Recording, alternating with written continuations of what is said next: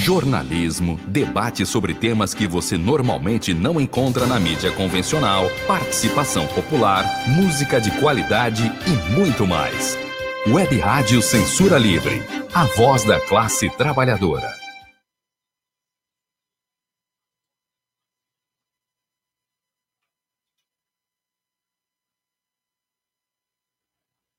o programa Debate em Perspectiva e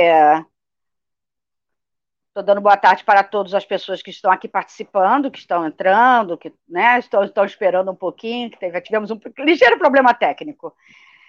É, e que vão ver esse programa depois, né? Depois que ele ocorrer. Também agradeço muito sempre a vê-lo, né? E poder compartilhar também. Como nossa chamada, nós estamos voltando com o programa, né? Compartilhando aqui que a nossa parada foi também para nós repensarmos, quando eu digo nós, sou eu e meu grupo de, de pesquisa, para nós pensarmos, né, pensarmos nas nossas ações. E eu agradeço a Web Rádio, mais uma vez, a Web Rádio Censura Livre, ao jornalista Antônio Figueiredo, um amigo de longa data, seu grupo mais próximo, claro, ao jornal é, e aproveitando para dizer que além da, da tecnologia usada até agora pela web rádio Censura Livre, que é uma rádio comunitária, né? é uma rádio, como se fala, da classe trabalhadora, onde nós temos plena liberdade para falar, e ela, somos, somos amigos, na verdade, da rádio, que a, contribuem para a sustentação de um veículo como esse, que eu, particularmente, acho da maior importância. É, mas, além do, das tecnologias já usadas, a web rádio Censura Livre também está sendo apresentada no formato podcast, Anchor, é, Spotify e Google Podcast. Depois eu acho que. Ah, tá aí. O, o Antônio já colocou aí para. E vai colocar outras vezes para quem estiver assistindo é, guardar, né? E eu quero agradecer muito hoje, né? Está aqui conosco o doutor em História das Ciências, é, biólogo Miguel Oliveira. Agradeço a sua aceitação, dizer que para nós é um motivo de prazer, de orgulho. É, e vamos direto a passar a palavra para você. Passamos a palavra né, para o doutor Miguel com a instigação que é o título do programa. Né? É, Miguel, a saúde em tempos de pandemia. Qual é a sua reflexão, sua análise, o que você tem pensado nesses tempos tão duros e tão cruéis, não só para o mundo, não só para o Brasil, mas para o mundo inteiro? Fica à vontade, a palavra é toda sua. Boa tarde a todos e todas. Primeiramente, queria agradecer o convite da Adir Almeida, grande pessoa, grande figura, amiga de longa data, e do Antônio aqui também, o jornalista que está nos acompanhando aqui nessa transmissão é, da Web Rádio Censura Livre, né, para ter me chamado para conversar sobre isso. É, eu, eu, eu sou servidor público, né, atuo na área de divulgação científica, né, no Museu da Vida da Fundação Oswaldo Cruz. Vou falar aqui como biólogo, né, como Miguel de Oliveira, como biólogo, historiador da ciência, fiz história das ciências na casa de Oswaldo Cruz, né, fiz meu mestrado em genética na UFRJ e depois, dez anos depois, fui fazer meu, minha, é, meu doutorado em história das ciências é, é, e da saúde na casa de Oswaldo Cruz, no programa que tem de pós-graduação lá, estrito senso, né, nessa área e fiz esse meu doutorado é, falando sobre história da genética no Brasil, né? Desvendando, é, desvendando o trabalho de uma pioneira da genética, a doutora Hannah Malogololkin Cohen, que foi quem fundou, uma das fundadoras da Sociedade Brasileira de Genética. Mas o que me traz aqui, né, como a Adi colocou, é uma questão de, da gente refletir um pouco sobre a questão da saúde em tempos de pandemia.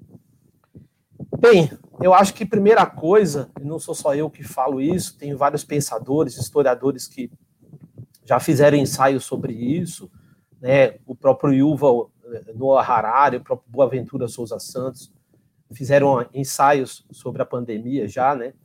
E E, e vários deles apontam no sentido de que isso é uma crise é, do, do, sistema de produção que o mundo todo está envolvido. Né? Isso principalmente é uma crise do capitalismo, né? é uma crise do capitalismo, só que é uma crise ambiental do capitalismo que resultou nessa pandemia. Né? É, é uma crise desse modo de produção e desse modo de viver dessa sociedade global que provocou isso. E por que, que eu concordo com isso, com essa visão? Porque, como biólogo, eu tenho interesse em genética muito, e a gente vai ver, eu fui investigar desde cedo, né, é, a origem desse vírus, né, assim como os pesquisadores estavam fazendo. E aí a origem desse vírus é um vírus que ele estava dentro de um morcego, provavelmente. Muito provavelmente ele estava é, há umas décadas atrás, lá na década de 70, dentro de um morcego na Ásia, né? E ele, por conta dessa, dessa questão da gente é, invadir o ambiente, né? A gente desmatar, a gente usar o ambiente de, de várias formas, né?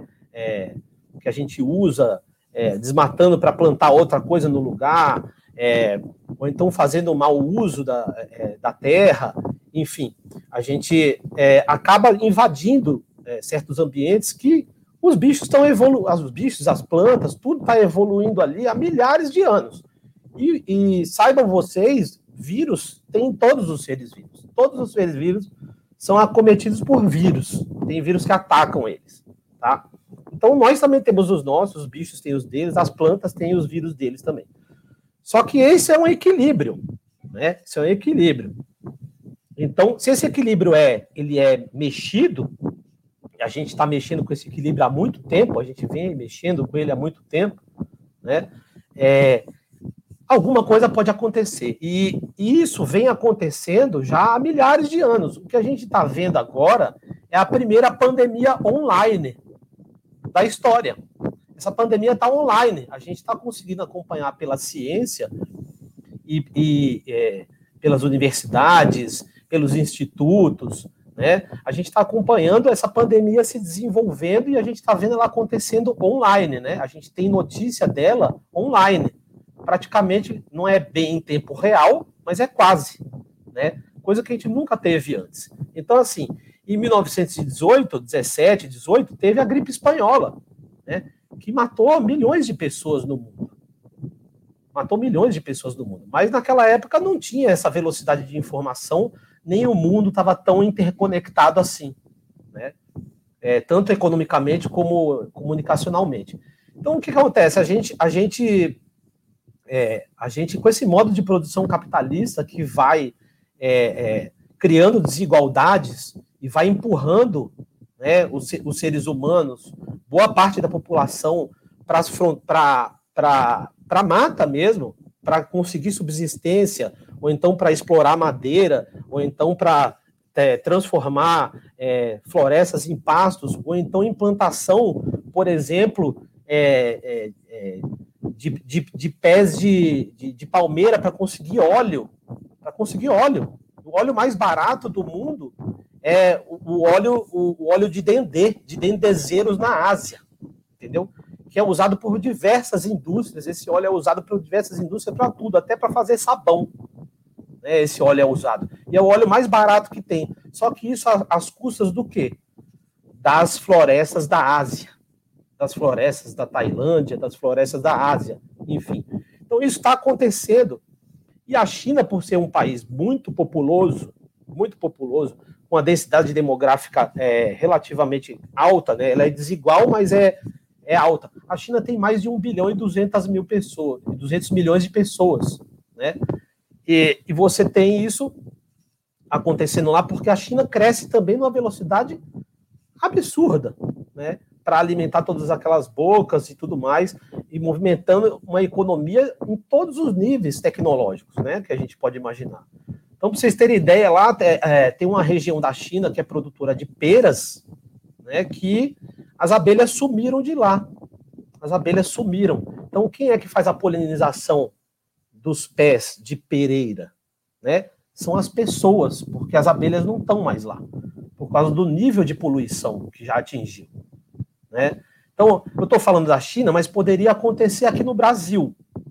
Teve um, um grupo da OMS, né, é, que estava ajudado por outras fundações, fez uma simulação, estava fazendo uma simulação sobre um novo vírus, um novo um vírus X que poderia é, surgir em qualquer lugar do mundo, né, e que teria potencial pandêmico.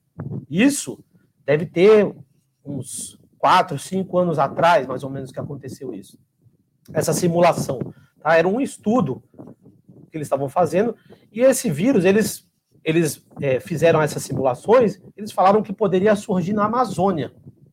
Porque a Amazônia, na Amazônia hoje está acontecendo isso. Então, hoje a gente está tendo um, um, alto grau de desmatamento na Amazônia, né, um desequilíbrio ecológico enorme, e a gente não sabe nem quantos vírus existem circulando naquela, naqueles seres que vivem naquela biodiversidade. Então, às vezes, você manter a floresta em pé é melhor para a saúde de todos. É melhor para a saúde de todos. É melhor para a saúde do planeta, né? Porque saúde, do nosso ponto de vista, é uma coisa muito mais ampla do que a ausência de doenças. Não é só, não é só a pessoa não estar tá doente. Saúde, ela envolve a saúde ambiental, né?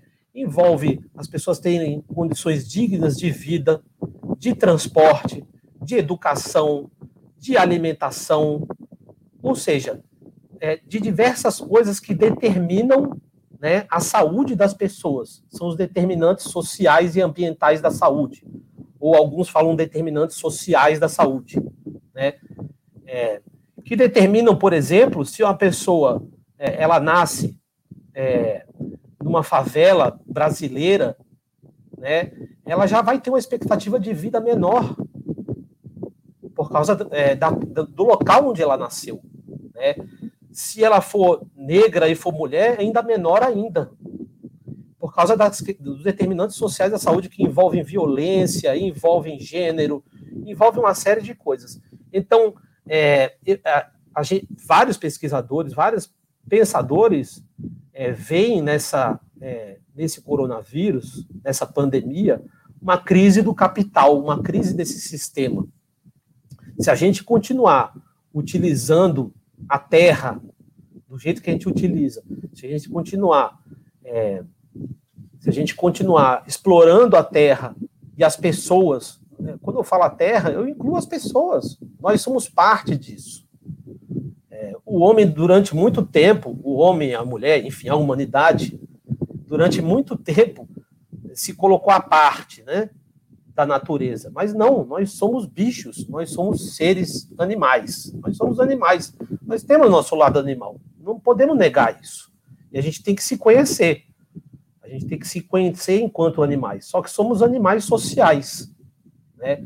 Nos organizamos é, em grupos, em populações, em cidades, enfim. E, por outro lado, também eu acho que esse, esse modelo de sociedade ele está falido mesmo, porque ele produz aglomeração. E tudo que um vírus pandêmico precisa é aglomeração. Não é à toa que o distanciamento social, o isolamento social é uma das armas, e por enquanto é a única arma que a gente tem, é, até que essa vacina, por exemplo, ou as vacinas se mostrem eficazes. Né? É a única arma que a gente tem é o isolamento e distanciamento social. Mas a maioria já não pode nem fazer isso, por causa das condições sociais em que vive, né? as condições econômicas e sociais em que vivem. Então, é muito difícil essas pessoas se isolarem, né? porque elas não têm ninguém que as sustente, e por, e por fim, por fim não, é, é, começando esse, esse papo, né? papel do Estado. Outra coisa que essa pandemia veio mostrar é que o papel do Estado é fundamental. Derrubou a falácia do neoliberalismo. Derrubou a falácia do neoliberalismo de que o Estado não precisa ser forte, não sei o quê. É mentira, sempre foi mentira isso. O Estado precisa ser forte. Basta a gente ver o que está acontecendo no Rio de Janeiro e no país inteiro agora. O Estado está fraco o que está acontecendo? Até nas clínicas particulares, até nos hospitais particulares, não tem mais vaga em UTI, em CTI, gente. Não tem. Por quê? Porque os hospitais de campanha do estado e do município foram desmobilizados. Foram desmobilizados, eles foram desmontados. Porque os governantes acharam que somente aqui no Rio de Janeiro ou no Brasil não ia ter segunda onda. Como assim? No, no mundo inteiro está tendo segunda onda, até terceira onda da pandemia, e só aqui que não vai ter, porque por quê? Porque Deus é brasileiro? Não. A questão da fé não estou nem levantando aqui, porque eu tenho a minha. Eu tenho a minha. Eu não estou querendo confundir as coisas, né? É, eu acho que as coisas podem caminhar em paralelo. São percepções diferentes. Mas assim, o que, que a ciência nos diz? Né? A ciência nos diz, ó, toma cuidado porque vem segunda onda aí mesmo. Por quê? Porque tem gente para se contaminar. Enquanto tiver gente para se contaminar, o vírus vai estar tá circulando. E é isso. Se a gente tivesse quebrado o ciclo de transmissão, talvez. Talvez a gente tivesse controlado, mas não quebramos. Então a gente estava no meio da primeira onda, no meio não, a gente já estava decrescendo a primeira onda, estava baixando o número de óbitos, o número de pessoas que estavam contraindo a cada semana. Mas aí liberou geral. Liberou geral. Né? E os nossos governantes não dão o exemplo. Não dão o exemplo. Né? Seja por questões econômicas, por outras questões, políticas, enfim. Eles não dão o exemplo e eles relaxam. E aí o vírus faz a festa, porque o vírus é uma coisa, gente, não é nem vivo. O vírus é uma coisa que precisa da gente para se multiplicar. E ele só tem um interesse, se multiplicar seu material genético. Quando a gente fala interesse, assim, parece que o vírus pensa. O vírus não pensa. É um pedaço de material genético que precisa se espalhar. É só isso. E a tendência dos vírus, com o tempo, eles ficarem mais a menos. Nós temos outros coronavírus que nos atacam desde há muito tempo. Nós temos cinco tipos de coronavírus que já causam resfriados comuns nos seres humanos. Isso provavelmente foi resultado de epidemias lá atrás, ó, que a gente não tem nem registro mais.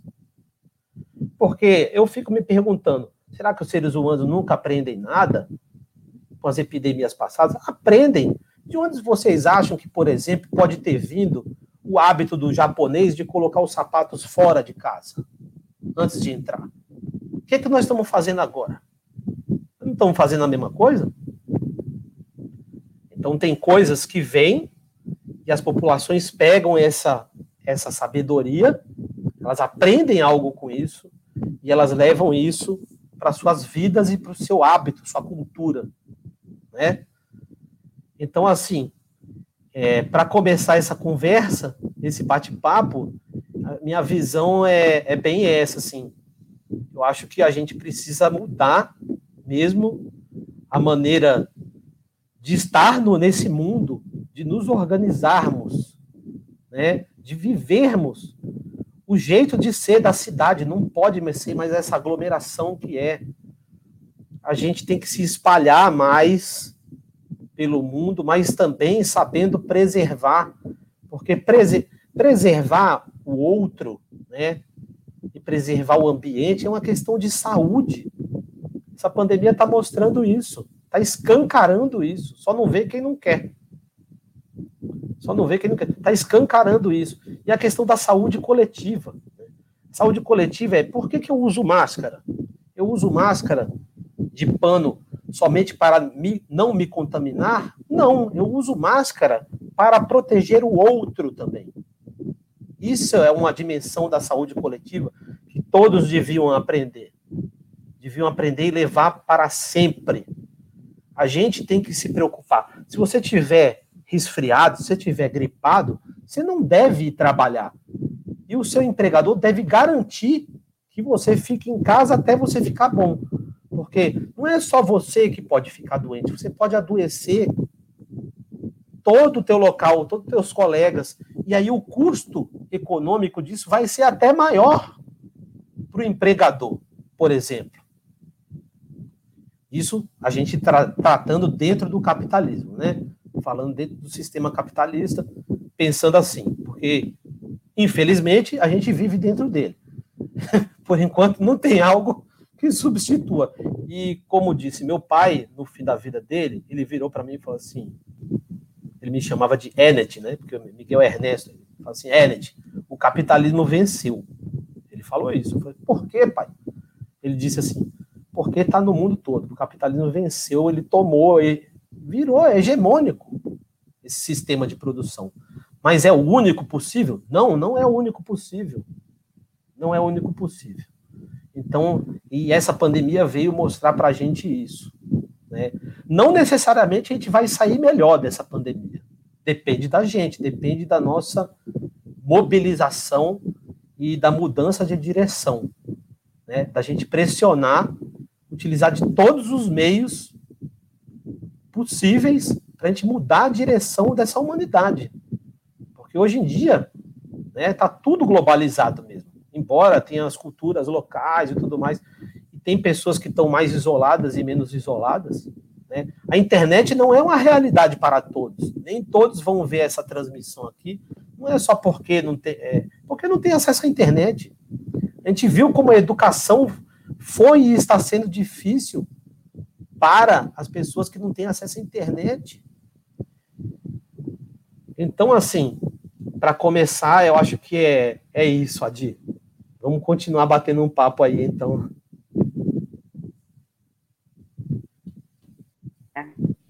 Ok. É, Miguel, é, bom, a, é, acho que é Elisângela Goulart já falou, oi, estou por aqui. A Valdirene também, que é Elisângela. Boa tarde, Boa tarde também. Opa. A Valdirene, é, a Valdirene é à vontade. Ô, minha. Fala para ela, é. Minha amiga. Valdirene, que está, minha ex-aluna, que eu acho que eu falei com você que tem uma passagem pela Fiocruz, etc. e tal, bióloga, está tá aqui também deve estar assistindo, porque ela já mandou aqui um recado no particular. Mas, Miguel, é, sim, acho que tudo que você falou, não vou interrogar como você falou, né? Não, não tem para razão e também não é essa, não é esse o objetivo da, da do programa, né? Mas eu, eu queria, gostaria, se você é, pudesse aprofundar um pouquinho mais, tem um físico que eu gosto. Oi, Valdirene, essa, boa tarde, Val. Prazer também. É, eu tenho um físico que eu gosto muito, é, chamado. Todo mundo agora está conhecido, muito conhecido, mas na verdade eu escuto, eu, eu, eu acompanho um pouco o que ele fala, etc. e tal, pelo, por um, pelo canal dele, que tem uns, sei lá, cinco anos por aí antes de tudo isso acontecer. Agora ele está mudando um pouco a configuração dos programas dele, Sim. que é o Marcelo Gleiser. Sim. Ele é física, um astrônomo, né? Ele, você falou uma coisa, e ele fala uma coisa, né, é, bem próxima, sobre é, nós nos percebermos como espécie, né? Nós nos percebermos como fazendo parte da, da Terra, né? Não podemos ter peculiaridades, temos, temos várias, mas na verdade, como humanos que somos, precisamos da Terra. É um, falou uma coisa bem próxima do que ele costuma falar. E ele tem uma frase que ele diz assim: olha, é uma frase não, um programa que ele teve, no final ele termina assim. Veja só, se nós, aí já estava já, já estava a questão da pandemia no início. Você assim, olha, se nós não não percebermos quem somos nós na Terra pela terra e que somos terra, nós não podemos viver. A Terra pode continuar vivendo perfeitamente bem sem essa espécie. Pode continuar, pode continuar existindo sem essa espécie, até que sua, enfim, a astronomia dá, tem lá seus, né, seu caminho. Mas é, nós não podemos viver como espécie, nenhuma espécie pode viver sem cuidarmos da Terra. E ele é, oi, Ruana, boa tarde também ele é um, um físico. Falou algumas coisas que, que, que me lembraram essa, essa, essa, essa, essa observação que ele fez, né, nesse determinado, em um dos programas, aí isso já tem tempo. Essa última foi no começo da pandemia. Miguel, é, você falou na questão da crise do capitalismo, né, e que seu pai falou é, para você, né, é, o capitalismo venceu. Aí eu quero estigar, né, perguntar, é, Miguel, nós não estamos vivendo também, você falou isso, uma crise do capitalismo? Teve um cara barbudo que disse que o capitalismo só, que o sistema do capitalismo terminaria pelas suas próprias contradições. Era a única maneira, a maneira por, pela qual né, os sistemas são derrubados, pelas suas próprias contradições.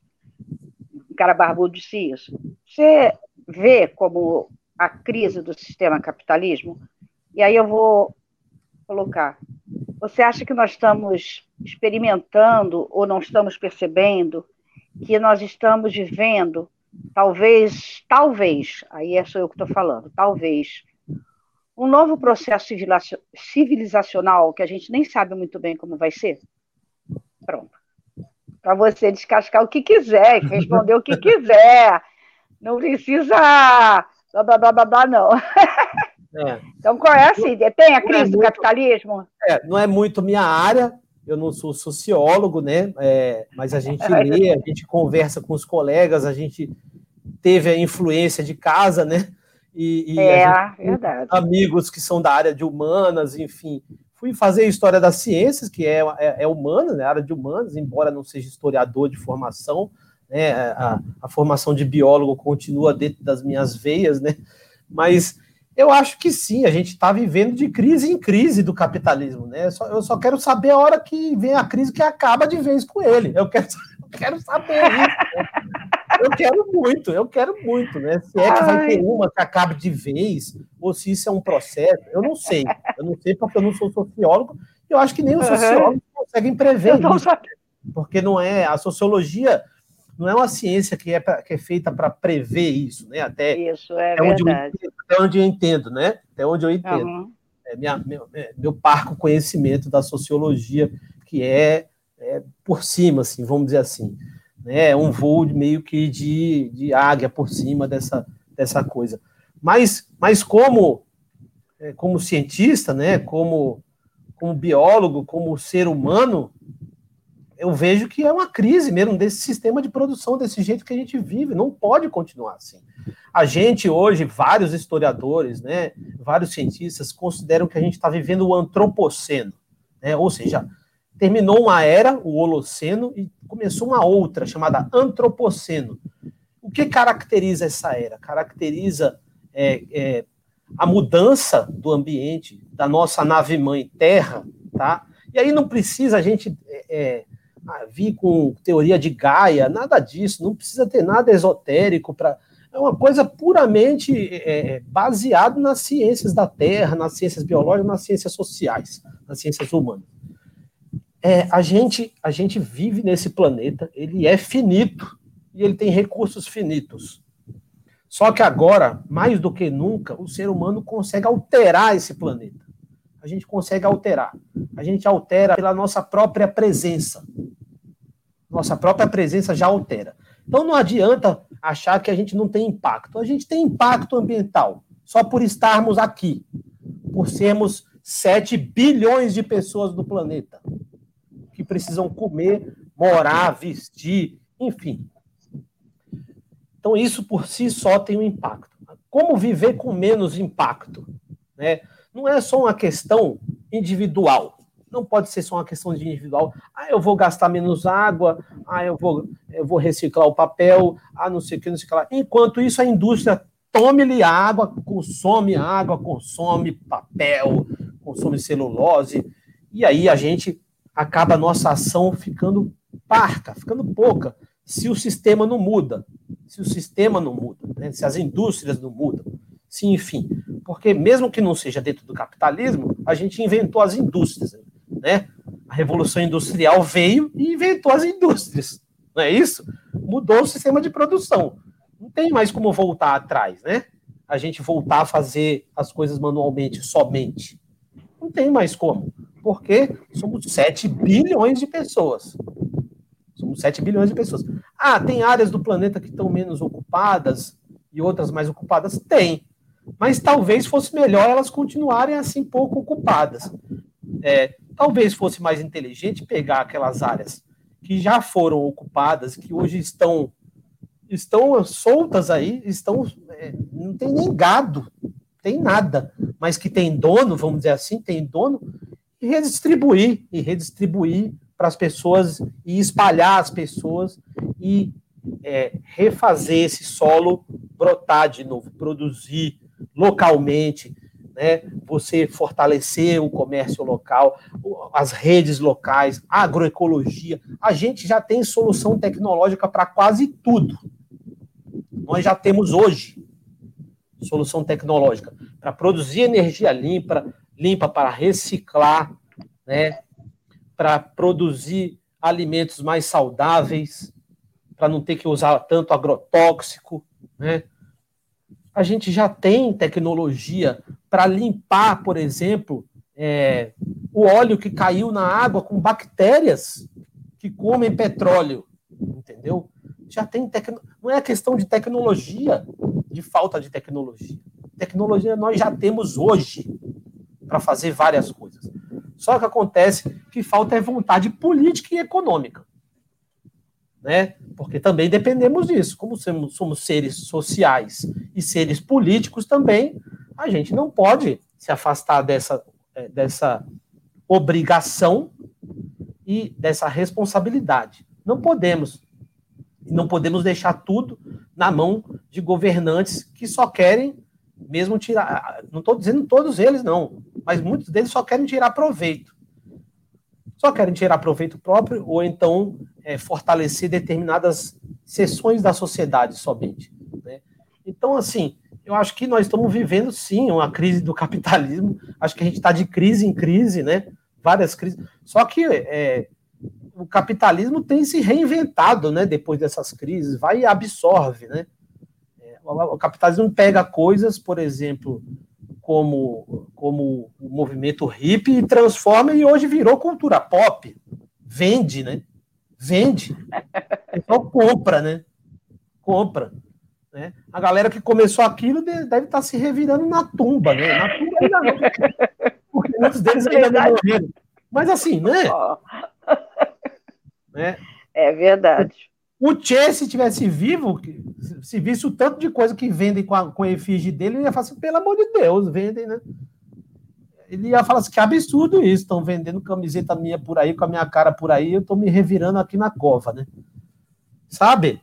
É, tem umas coisas assim, o capitalismo pega e ele, ele absorve aquilo, ele puxa para dentro e transforma isso em produto e nós somos o novo produto. É isso. Quer dizer, nós somos o novo produto, não, nós já éramos produto faz tempo, né?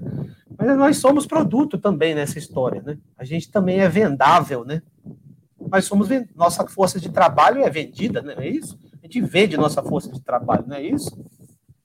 Uhum. Isso pelo menos foi o que eu aprendi nas aulas de sociologia que eu tive no meu colégio, porque eu fiz área de humanas no colégio, né?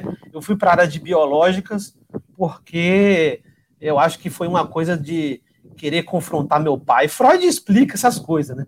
Freud explica isso. a gente. É, é... E aí, e uma coisa que eu estava falando é assim: é, a gente está no antropoceno, ou seja, a gente tem. A gente muda o planeta. Essa história do aquecimento global não é piadinha, não. Isso é verdade, está acontecendo debaixo dos nossos narizes. Né? E se a gente queimar mata, se a gente arrancar mata para plantar dendezeiro, ou plantar soja, plantar soja para botar boi, isso vai levar a gente para onde? Até o próprio agronegócio vai perder com isso. Por quê? Vamos supor, a gente está desmatando a Amazônia toda. O que, que a Amazônia faz? A Amazônia é por acaso o quê? Ela é o pulmão do mundo porque ela produz oxigênio? Não. Não o que ela produz de oxigênio, ela consome também. Mas ela é o ar condicionado do mundo. Ela faz o, o ar ventilar e ela umidifica o ar. Né? Os caras calculam que uma árvore grande equivale a 10 aparelhos de ar-condicionado. Tá? 10 aparelhos 10? de ar-condicionado para resfriar o ar. Então, quando você corta uma árvore grande, tá, de mais ou menos uns 15 metros, você está fazendo isso. No mínimo isso. Ela puxa a água do solo e, através da evapotranspiração das folhas, joga a umidade para o ar. E aí, essa umidade condensa e vai chover em outros. É isso que a Amazônia faz. Se você tirar a Amazônia, o Nordeste vai ficar mais seco do que já é, né? Uma parte do Nordeste. E, o que está acontecendo no Pantanal, que foi essa seca que vocês viram, por, e, e, também o, vários incêndios que aconteceram lá, foram criminosos, né? Porque a gente tem um governo que abre para isso, né? Abriu a porteira para isso, né? Passar a boiada, não foi isso? Uhum. Viu? Pois é. Só acontece que vai ser, vai ser ruim para o próprio agronegócio, porque daqui a pouco nem a terra vai produzir mais. Não vai prestar mais para nada. Né? Não vai prestar nem mais para plantar soja a terra, porque vai exaurir a terra. Vai exaurir a terra de uma maneira tal que vai ficar improdutiva. A gente tem muita terra improdutiva hoje em dia que foi exaurida pelo café, por exemplo, pela cana. E que tá, basta você pegar um carro e você viajar daqui do Rio para São Paulo, que você vê um monte de morro que não tem nem boi, tá tudo pelado assim, aquilo é tudo coberto, era tudo coberto por Mata Atlântica. Aí você fala assim, meu Deus, para que isso? E agora ninguém usa isso, não planta nada ali, só nasce grama. Nem grama boa nasce e ninguém usa para nada isso. Que desperdício, não tem nem boi ali. Mas, mas tem um dono da terra que cercou ela e ganha com isso. Só da terra estar tá parada ele já ganha. É um absurdo. Esse sistema leva para um colapso. Leva para um colapso ambiental que nós já estamos vivendo ele. Já estamos essa seca no Pantanal é isso. É isso. O desmatamento na Amazônia aumentando vai piorar isso. Né? E isso vai ter consequência para todos, para todos. O coronavírus está aí para mostrar isso. Porque uhum. É, conforme as populações sofrem, elas vão buscar sua subsistência em outros. E essa fronteira, ela vai ficando cada vez mais fina. Essas espécies vão entrando em contato e alguns vírus que estavam evoluindo há milhares de anos dentro de morcegos pulam para seres humanos. Eles pulam, porque vírus muta facilmente. Assim como nós sofremos mutação, todo mundo, todo ser vivo sofre mutação, só que a gente numa taxa bem menor. Os vírus é muito mais rápido. Muito mais rápido acontece isso. Então, ele, pelo processo de adaptação, evolução, evolução, o vírus pulou para o ser humano ficou. E aí, foi transmissível de ser humano para ser humano, e num instante, ele ganhou o mundo. Eu tenho um amigo meu que mora na China, que em dezembro, que em dezembro, ele pegou e falou assim: Miguel, se prepara, é questão de tempo. Vai chegar aí. Vai chegar aí, porque esse vírus aí tá pegando as pessoas aqui, tá matando as pessoas. O perfil é esse. Ele falou, é idoso, é não sei o que, não sei o que lá. Ele falou tudinho. Ele falou assim: se prepara. Dezembro, ele falou. Dezembro não, janeiro, é. Final de dezembro, janeiro. Que foi quando foi descoberto o coronavírus e, e a China é, anunciou o coronavírus para a OMS. A OMS demorou um pouco para é, declarar pandemia, porque achou que estava só ali na China. Ou seja, as autoridades sanitárias dos outros países não tomaram medidas, a nossa também não tomou medidas, tinha que bloquear a entrada. Bloquear a entrada. Simplesmente assim, por terra, mar e ar. Né? Tinha que bloquear a entrada. Era isso que tinha que ter sido feito. Né? Tem que ter coragem para fazer isso. Tem que ter coragem, tem que ter decisão política para fazer isso. Tem que assumir a responsabilidade para fazer isso. Tem que falar assim: ó, a responsabilidade é minha. Eu vou fazer isso e vamos todos fazer isso. E é possível você eliminar uma doença? É. A erradicação da varíola no século passado mostrou que é possível. Quando todo mundo quer, quando todo mundo quer, tá? A varíola foi a primeira e única doença erradicada do planeta pelo ser humano. Tá? Tem um livro da OMS dessa grossura assim que conta essa história muito lindamente. É muito interessante esse livro. E eu tive que estudá-lo porque eu estava fazendo uma, uma, uma matéria de divulgação científica, ajudando um colega meu sobre, sobre, é, sobre varíola e sobre é, catapora, e uma série de coisas relacionadas. E aí, enfim, é, você descobre que a gente já conseguiu juntos erradicar uma doença que pegava assim de um para o outro também, através de vacinação. Nós temos vacina contra a varíola. Eu tenho a marca aqui. Né? Migrou para cá. Tomei a pistolada aqui, ó. Foi por pistola na década de 70. Eu sou de 71. Então, até mais ou menos 72, 73, se vacinava contra a varíola no Brasil. Né?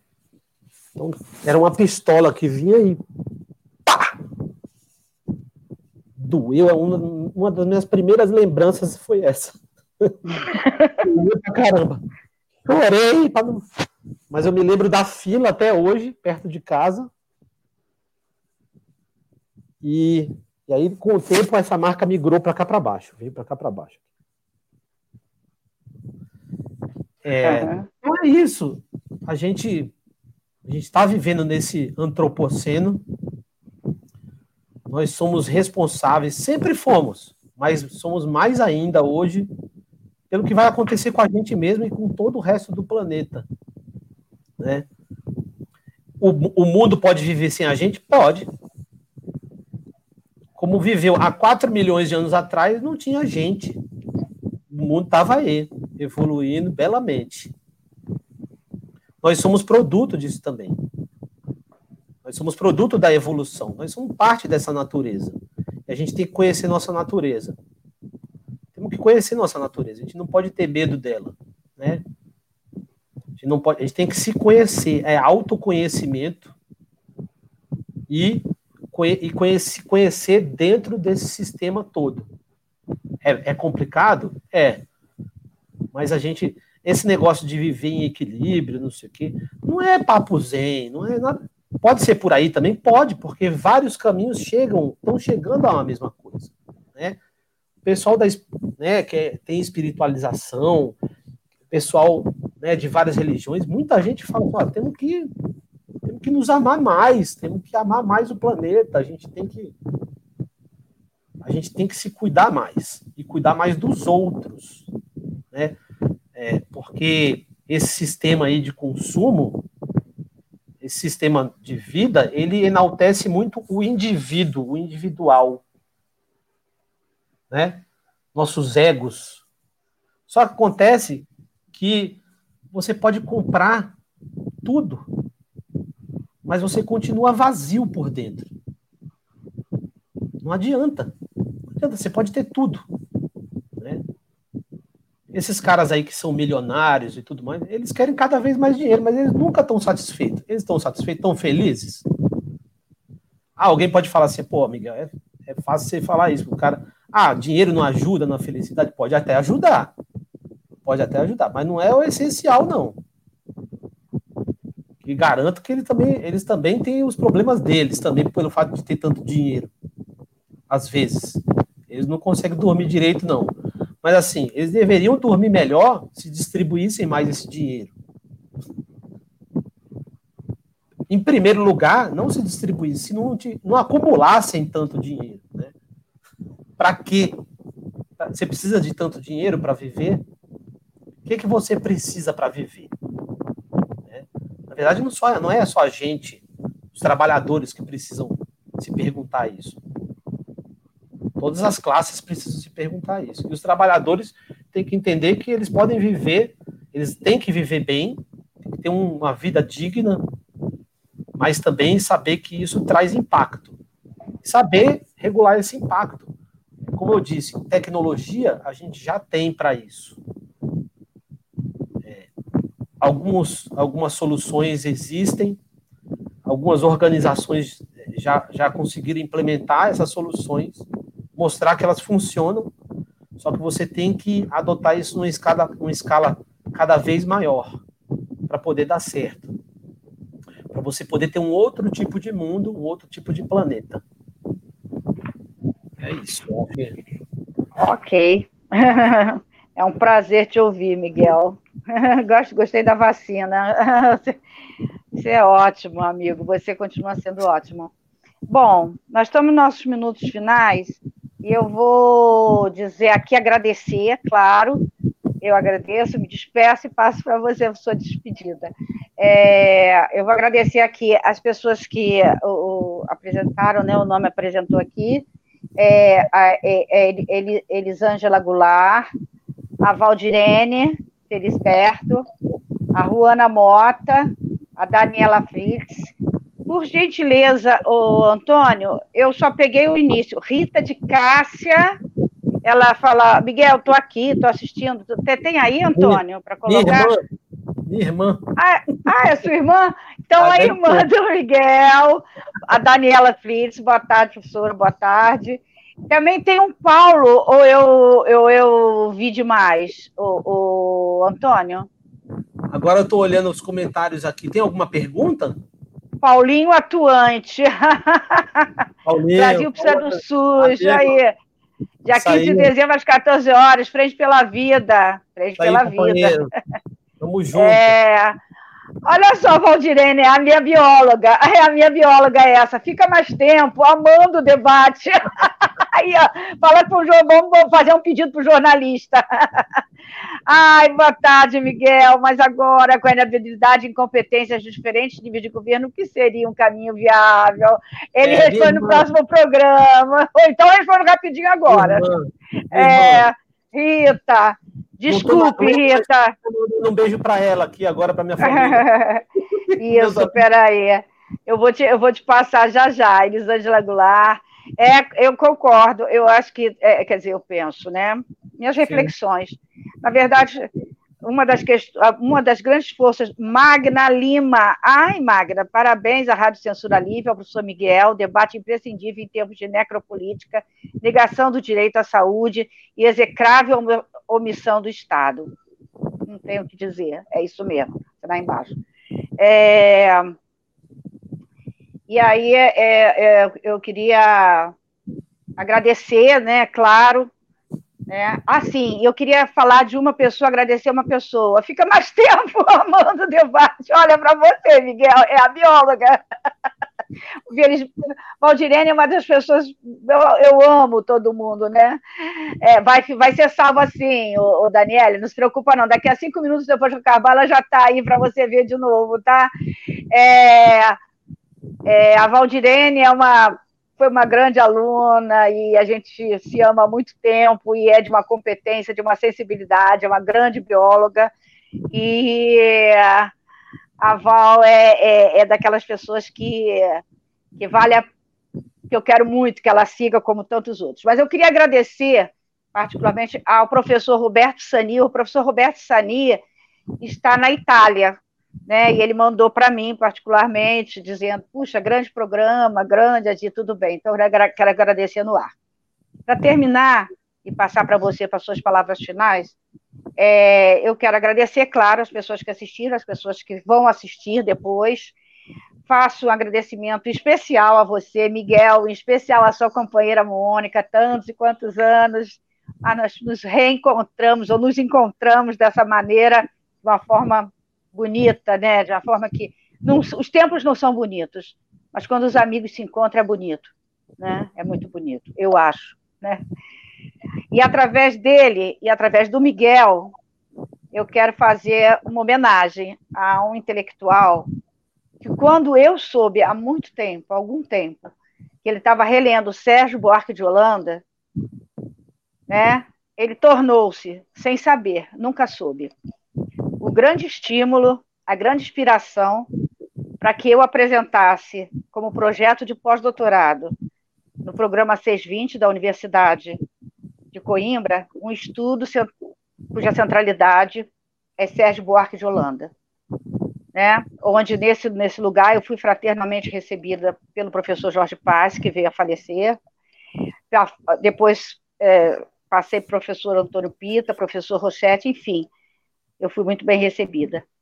É, minha homenagem, através do Miguel, vai para o seu pai, Francisco de Oliveira, Chico de Oliveira, né? um intelectual que pensou o Brasil, pensou o mundo exaustivamente, e que nós perdemos há algum tempo. Então, eu termino aqui agradecendo a todos e dizendo: Chico de Oliveira, presente. Passo para você, Miguel, presente se você quiser falar para encerrar. Obrigado, Adi. É, eu queria agradecer mais uma vez o convite e muito emocionado aqui com essa sua homenagem, Adi, porque meu pai é, foi o cara que abriu as portas para mim, para os meus irmãos do mundo, né? Nos apresentou o mundo é, de olhos bem abertos, de maneira humana, né? por meio das ciências humanas, mostrou que é possível você amar ao próximo através da ciência. Né? É, que você, é, você pode também ter sua religiosidade, isso eu tenho a minha, tá? mas que você pode é, compreender o mundo e fazer um mundo melhor através da ciência, entendendo é, onde onde você está, quem você é, em que lugar do planeta você está e como que você pode interagir com as pessoas e com a sociedade para poder melhorar o mundo, né? Para poder ter um mundo mais justo, né?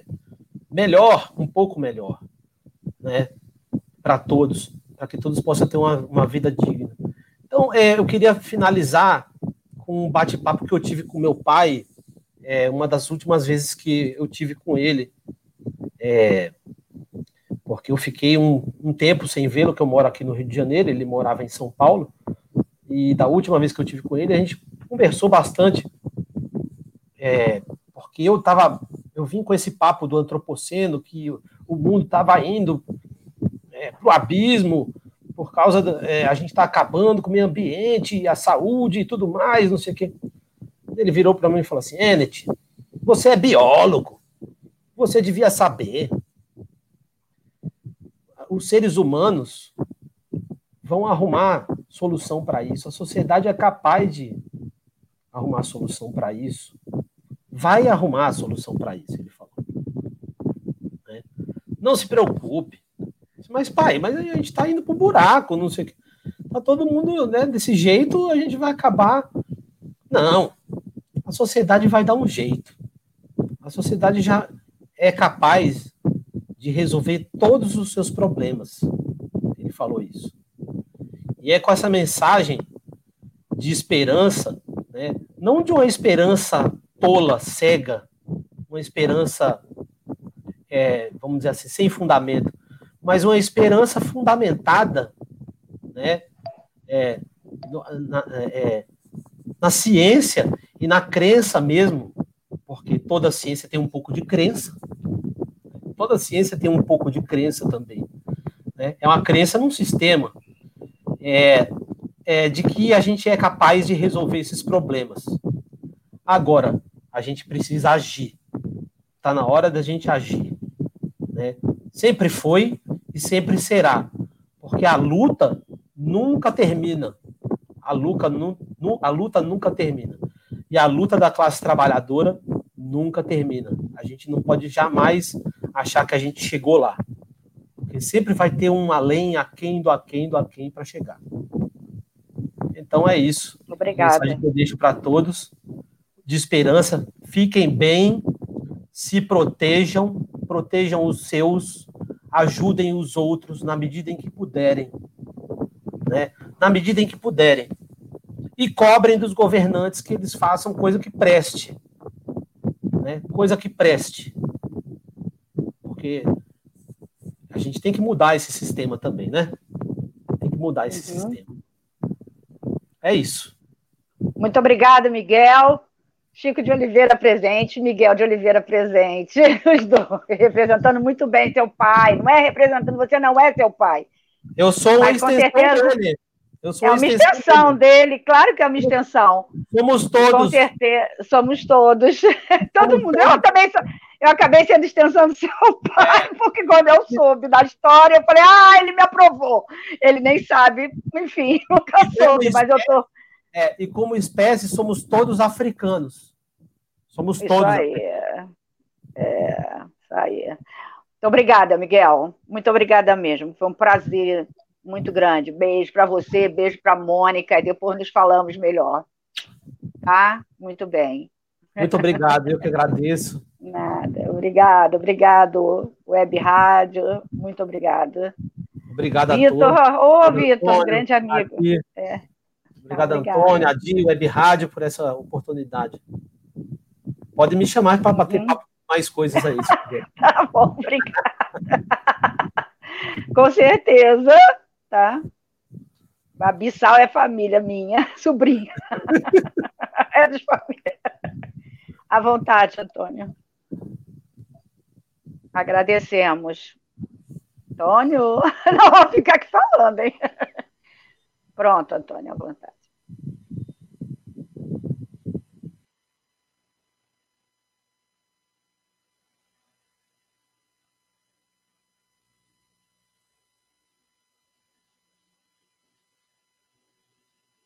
Jornalismo, debate sobre temas que você normalmente não encontra na mídia convencional, participação popular, música de qualidade e muito mais. Web Rádio Censura Livre, a voz da classe trabalhadora.